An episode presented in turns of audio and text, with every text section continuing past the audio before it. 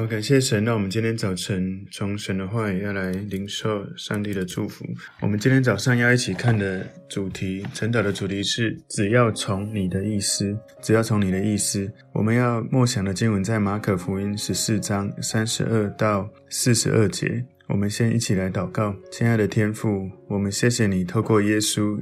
赐给我们最美好的典范，在祷告中如何能够全心的顺从依靠你，从你得到力量。主，我祷告，求主也帮助我们在今天你的话语中，你的圣灵的带领里，让我们学习只要从你的意思，让我们透过祷告交托给父神，顺服神，从父神得到坚固的力量。感谢主，我们赞美你，奉耶稣的名祷告，阿门。好，我们今天的主题是只要从你的意思。默想的经文在马可福音十四章三十二到四十二节。他们来到一个地方，名叫克西马尼。耶稣对门徒说：“你们坐在这里，等我祷告。”于是带着彼得、雅各、约翰同去，就惊恐起来，极其难过，对他们说：“我心里甚是忧伤，几乎要死。你们在这里等候，警醒。”他就稍往前走。俯伏在地，祷告说：“倘若可行，便叫那时候过去。”他说：“阿爸父啊，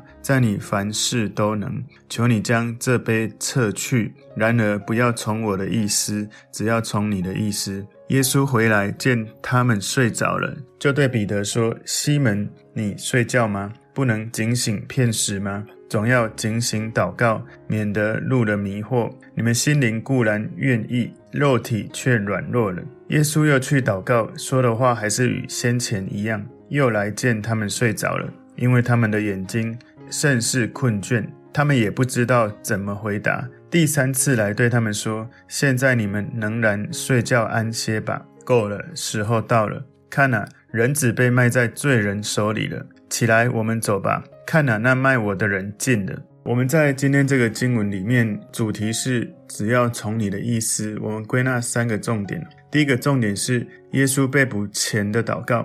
耶稣被捕前的祷告，从马可福音十四章三十二到三十六节里面描述耶稣悲痛的祷告。在马可福音十四章三十二节说，他们来到一个地方，名叫客西马尼。耶稣对门徒说：“你们坐在这里，等我祷告。”克西马尼园呢，它是在耶路撒冷圣殿山的东边，然后在吉伦西峡谷的对面，在这个橄榄山的低坡上面哦。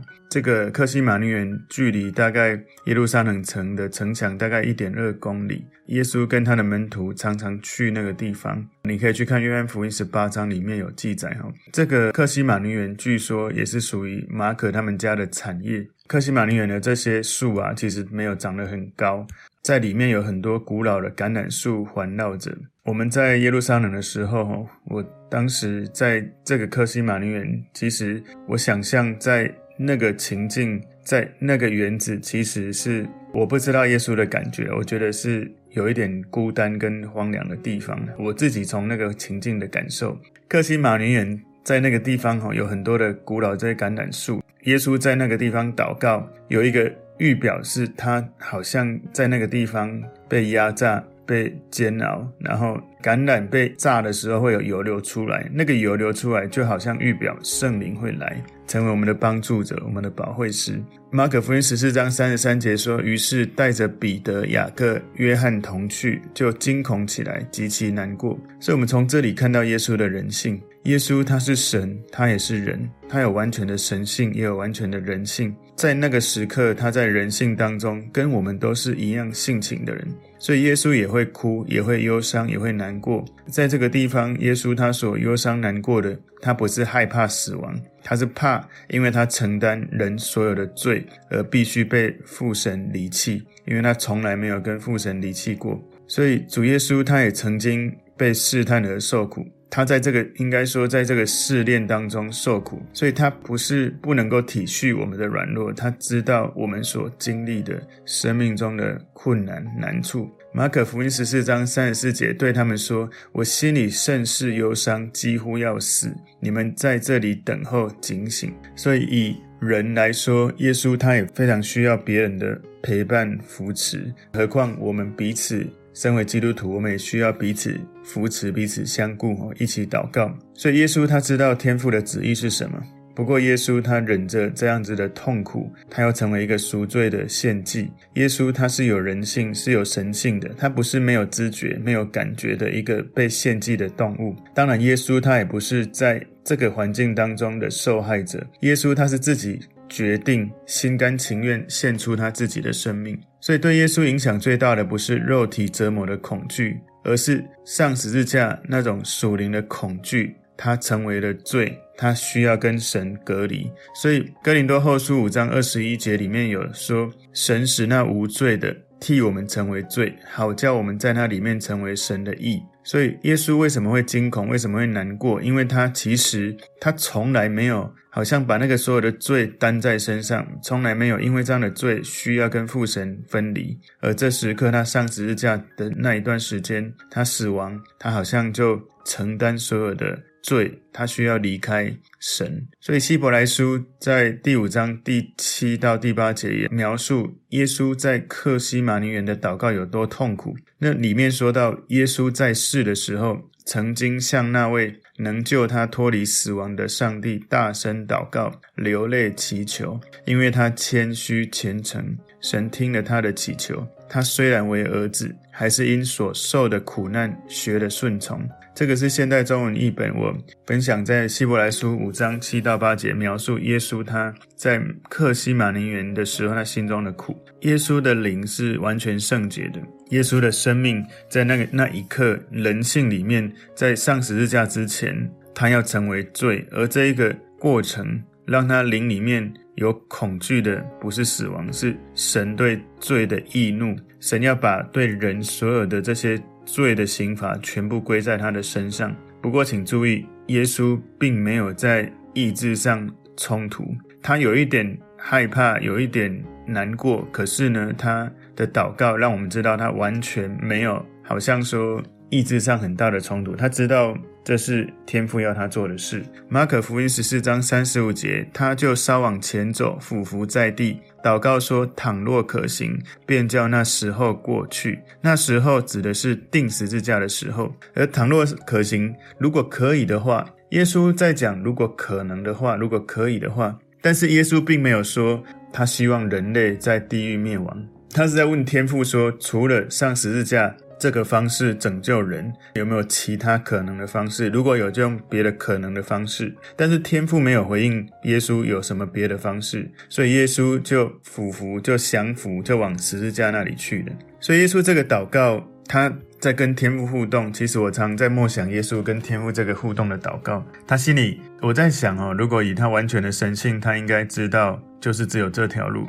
但是他也有人性，所以人性也有人性里面去跟。天父对话的时刻。不过呢，更重要的是，他是完全愿意顺服神的。如果有的话就有，如果没有，他也完全能够立刻顺服神。所以马可福音十四章三十六节，他说：“阿爸父啊，在你凡事都能。”所以在这个最痛苦的时刻，他用这个最亲密的称呼“阿爸父”。耶稣并没有在这么痛苦的时候感觉父神离开他，他还是觉得自己跟天父很亲近，所以用阿爸这个孩子很熟悉的名字来称呼爸爸。所以我想请大家也思考一下，在如果假设你知道你的爸爸即将要把所有的愤怒、所有的罪的刑罚即将要加在你身上，我想大家应该都跟我一样，我们应该会很害怕，甚至是会觉得跟爸爸的关系很远，能够躲越远越好，很怕在他面前。可是你从这里哇，我就觉得这是一个我们在外在看起来如此的不容易的时刻，耶稣却和天父如此的亲密。所以有没有可能，我们哪一天也有可能会需要来到父神面前认罪悔改？可是，在那一天之前，我们有没有培养跟父神之间这种亲密的关系？为什么我鼓励弟兄姐妹，你要养成这种纪律，每一天来到神面前来读神的话语？因为你知道吗？有时候在你最苦的时候，你没有这种属灵的操练，你在那最苦的时候，你没有那些生命的属灵的底蕴来胜过这些在最苦的时候，从天父从神支持你内心得到安慰，得到爱，得到力量。你没有平常的操练，在你最困难的时候，你根本不敢来找天父，你根本。不知道该怎么回到那一个跟他亲密的路。所以有时候我们都会觉得说，当我有需要的时候再来找神。可是当你有需要的时候，你可能不敢找神，或者你不想找神。所以这是为什么我们常常第一时间有困难、有问题，我们就找人，就找资源，而不是在祷告当中让神的灵触摸，让神的真理进来，以至于我里面从外面刚强起来。我们常常对自己是这样，对别人也是这样。所以，如果上帝让我们有机会，我们遇到了一些困难，其实那是我们灵修的时刻，那是我们在平常跟神建立关系的时候，在困难的时候去提取你平常跟天父互动之间这种亲密的情谊的时刻。当你的身边有人需要你帮忙，你不知所措的时候，那个时候就是你灵修的时候。你为这个有需要的人祷告，到神给你一种。热情，一种启示，一种恩膏，一种真理的话语进来，以至于你就可以透过灵里面的启示、真理的带领，你能够帮助那些在困难中的人。所以，我相信，或许我们一开始没有这个习惯，或是不知道该怎么做。可是，只要我觉得最简单的是这样：你自己遇到困难，或是你想要帮助在困难中的人，学习耶稣到天父面前祷告。然后把你平常在灵修当中，平常你跟神互动当中，默想他的话语当中，你读了那么多神的话，你总是会有一两个比较印象深刻，在这个情境，神的话语可以帮助你或帮助你需要帮助的人。那个话语，如果你完全从来都没有读圣经，你在困难的时候，你根本提不出来什么话语，你想不起来你读过了什么，因为你没有读，所以你提炼不出。神的真理，没有圣灵的宝剑，所以我要再次肯定每一个弟兄姐妹。我知道很多人你们很认真，每天认真的读经祷告，但有一些人，你可能久久想到读一下，每一天认真读的，你那个神的真理会入味到你的灵里，而你偶尔读一下的，你会似乎看过，但是完全想不起来。所以从这里，我真的鼓励弟兄姐妹，我们在平常就要跟父神透过灵修，透过敬拜，透过读神的话，默想神的话。你在储存有一天你遇到困难的时候重要的内在力量，就好像我们平常会储存一些脂肪或者是一些养分在我们的身体，在我们的内脏，以至于当我们太疲劳或者我们太累或者在什么需要的时候，那些身体里面的这些内脏的机制能够转化成为我们身体需要的能量。那我们能不能在平常就跟父神累积这样的亲密？我们不要只是累积跟资源之间的亲密哦。资源是什么？就是那些书籍啊、人的帮助啊，或者是金钱，或者是庞大的这些看得见的资源。我们要累积的不是这个，我们要累积的是跟神之间亲密、紧密的连结。因为你跟神足够亲密、紧密的时候，你在人生遇到任何的风浪，那时候就是你如同耶稣在这时刻说：“阿爸父啊。”美好的时刻，你把你对跟父神之间熟悉的关系，就在这一刻帮助你自己，帮助你要帮助的人。马可福音十四章三十六节后半段说：“求你将这杯撤去。”耶稣的祷告说：“如果有可能有十字架以外的方法，天父你什么都可以，有没有可能其他的方法？如果可以的话，把这杯撤去。”这杯呢，其实在描述神的愤怒跟审判。这个杯有这个意思，所以耶稣在当时成为神的仇敌，神审判他，让耶稣喝这个父神愤怒的杯。我们身为人，我们是喝不起的，因为我们不是无罪，我们没办法赦免自己，只有耶稣喝得了那一杯。这是耶稣痛苦的根源，他喝下所有神对人的愤怒，所以。天父并没有把那杯撤去，而是兼顾耶稣，让耶稣能够把那一杯拿起来喝。所以，也许我们会想说：啊，父神怎么那么残忍？怎么不让他把那一杯先撤去，用别的方法呢？这就是神的计划。我们要知道，我们的生命最得赦免是何等不易、不容易得到的，是耶稣需要牺牲他的生命，需要承接神的愤怒。而这时刻，天父兼顾耶稣，让他有能力喝这杯。在马太福音第二十章二十二到二十三节里面也提到，耶稣的门徒也必须喝的杯哦。里面讲到，就是无论如何，我们的杯，我们永远不会像耶稣喝的那么深，那么的苦。在耶稣的杯里面，有一些我们的杯子里永远找不到的成分，有罪的苦楚在那里。耶稣为一切相信他的人，把那些所有的苦楚都拿走了。天父的愤怒在那里，而耶稣把它喝光。他没有给那一些信靠他的百姓，他完全自己承受。所以我常跟那些常常喜欢讲修行的人说，其实耶稣已经为你修行了。当然，他不是修行了，但是如果我们用修行的角度，他已经为你做了一切，你为什么自己还要那么辛苦的修行？你最好的修行就是信耶稣就好了。马太福音二十章二十二节说，耶稣回答说：“你们不知道所求的是什么，我将要喝的杯，你们能喝吗？”他们说：“我们能。”二十三节，耶稣说：“我所喝的杯，你们必要喝，只是坐在我的左右，不是我可以赐的，乃是我父为谁预备的，就赐给谁。”所以在这个地方。耶稣的祷告问神，呃，父神，如果可以的话，求你把这杯撤去。然后呢，在这个马可福音十四章三十六节最后面说：“然而不要从我的意思，只要从你的意思。”所以耶稣在客西马尼园，他来到一个需要做决定的时刻，不是说他以前没有决定过，也不是没有同意，而是到了一个最后决定的关键点。他在那个地方，他需要面对这个神的计划。耶稣在那个地方胜过了，他在克西马尼园得胜，他也即将在十字架上得胜。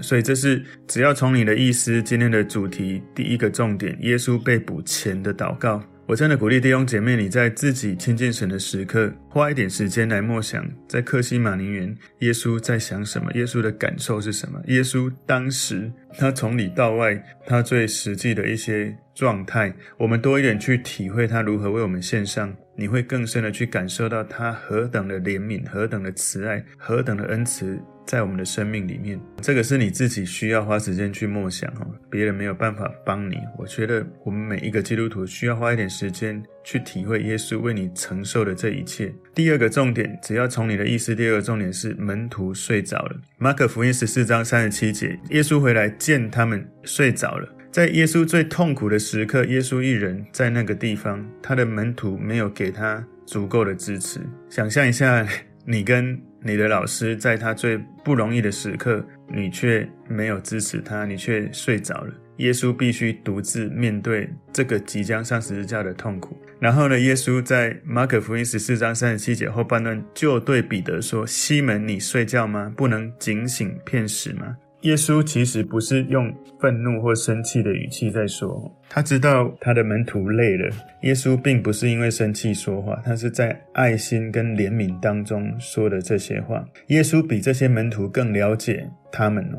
彼得听到耶稣叫他西门，心里应该有一个讶异。为什么？因为那是以前旧有的彼得的名字。睡着的老的西门，老我的西门，不是新人彼得。彼得他愿意。跟耶稣一起死，但是呢，你可以看一下在三十一节哈，三十一节不在刚刚我读的进度里面。马可福音十四章三十一节，彼得却极力的说：“我就是必须和你同死，也总不能不认你。”众门徒都是这样说，所以这里好像他说我可以跟你一起死，可是却连一起警醒片时、一起祷告都不愿意，都没有办法。你连警醒片时，连跟你的老师一起祷告都没有办法，怎么会有力量可以去死？所以你知道，耶稣在一被捕的时候，彼得就立刻不认主了。所以这也给我们一个提醒哦。有时候我们很喜欢看神迹启示，我们很喜欢好像用属灵恩赐、用预言，可是我们愿不愿意花时间来祷告，来跟你的小组长祷告？跟你的牧者一起祷告，我们一起在祷告中警醒，从神得到坚固，得到力量。有的人曾经问我说：“哎，牧师，为什么那么多祷告？哦，又要 RPG，又要主日的全家会祷告会，然后又要晨祷，那那么多祷告做什么？”你会不会因为有吃早餐呢？午餐、晚餐就完全不用吃？会不会昨天吃的今天就不用吃？会不会有可能有时候你需要吃喜宴？会不会吃的方式是因为你要庆祝某个人，所以吃一个大餐，庆祝某个人毕业或者考试成功？祷告是这样，其实它是属灵的呼吸，不是好像我们祷告过了就好了。你总不能说我早上呼吸了，晚上就不用呼吸了。所以你在灵性里面的这种。健全是你不断的在祷告中去经历复兴、经历更新，祷告非常的重要。所以我要再次呼吁大家，礼拜天主日的全教会祷告会，一个教会里面没有祷告会，它不过就是用人的能力在做事。教会的复兴，如果不是伴随着祷告复兴，那很危险，变成人的计谋、人的能力，而没有神在其中。所以，一个真正复兴的教会，一定都是从祷告开始。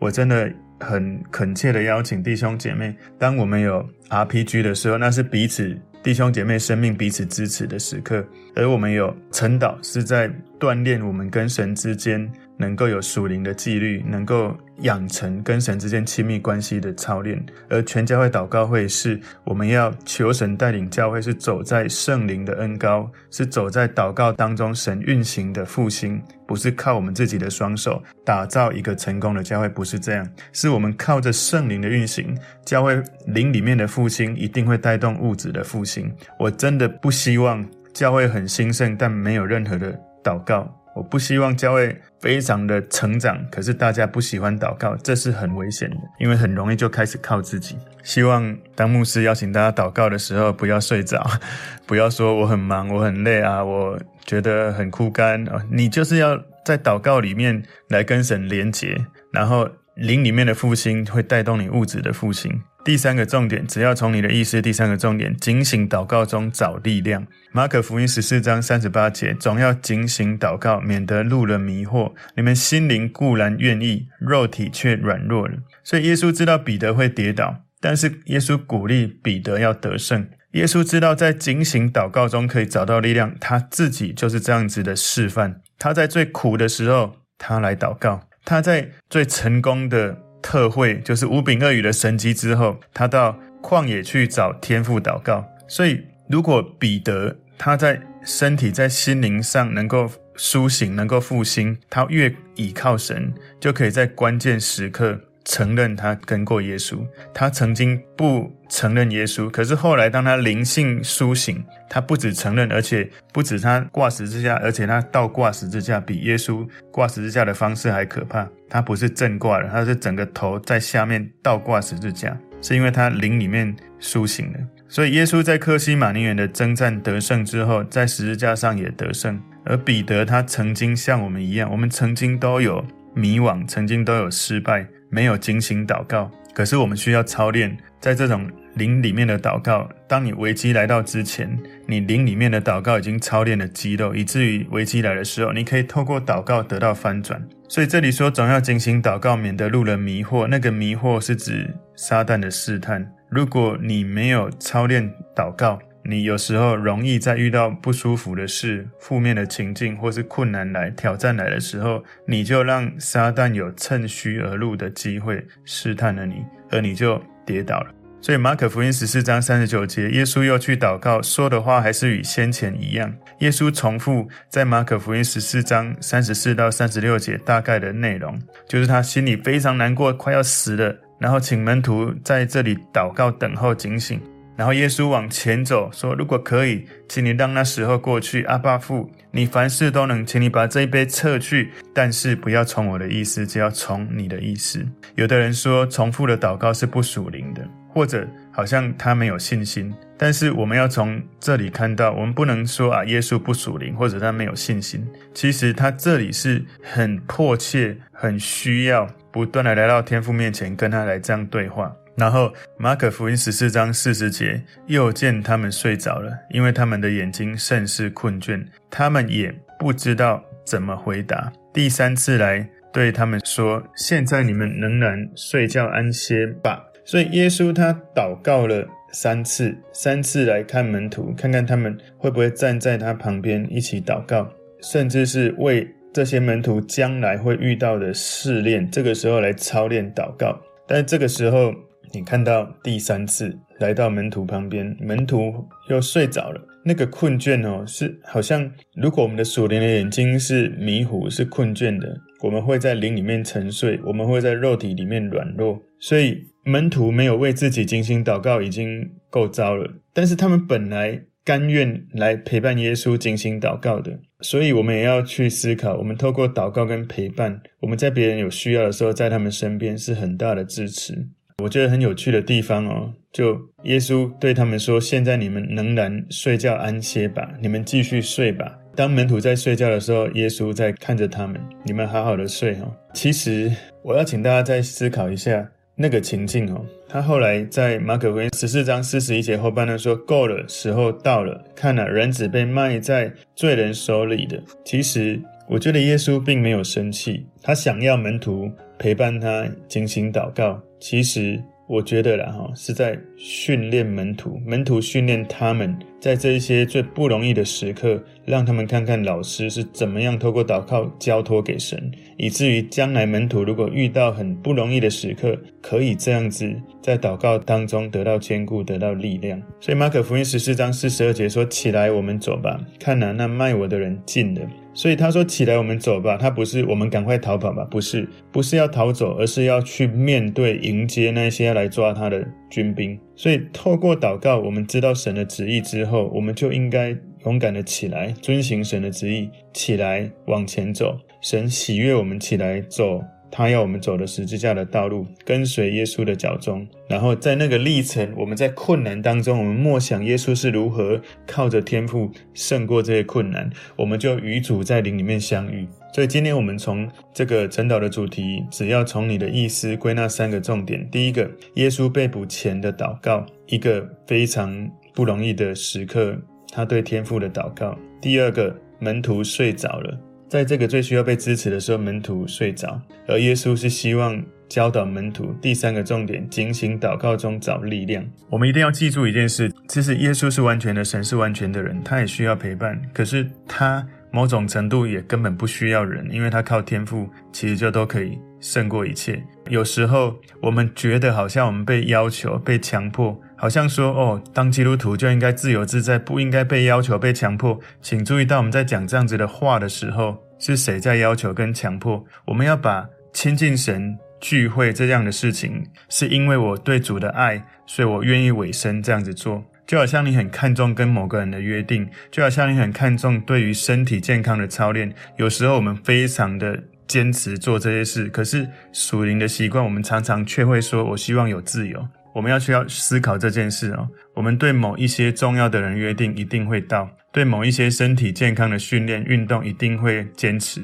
可是我们是不是在读经、在主日聚会、在小组，我们也愿意这样子操练属灵的习惯？通常是这样，你越看重的，你才会越认真的做到。有时候你说我们要得自由，我们不要在这件事情被捆绑，是因为那一件事没有让你有那么看重的核心价值在其中。我们就要去反思，到底我核心的信念是什么？我们能不能在警醒祷告中找力量？我们一起来祷告。主耶稣，我们谢谢你，透过今天的经文，你教导我们在你最困难、最痛苦的时刻，你来到天父面前，透过祷告，你交托给父神，你顺服神，从父神得到坚固的力量，使你教导我们如何警醒祷告，依靠神。你在这个过程教导我们，在所有的难处里面遇见神的同在，经历得胜的生命。谢谢你带领我们在你的话语中得到帮助。奉耶稣基督的名祷告，阿门。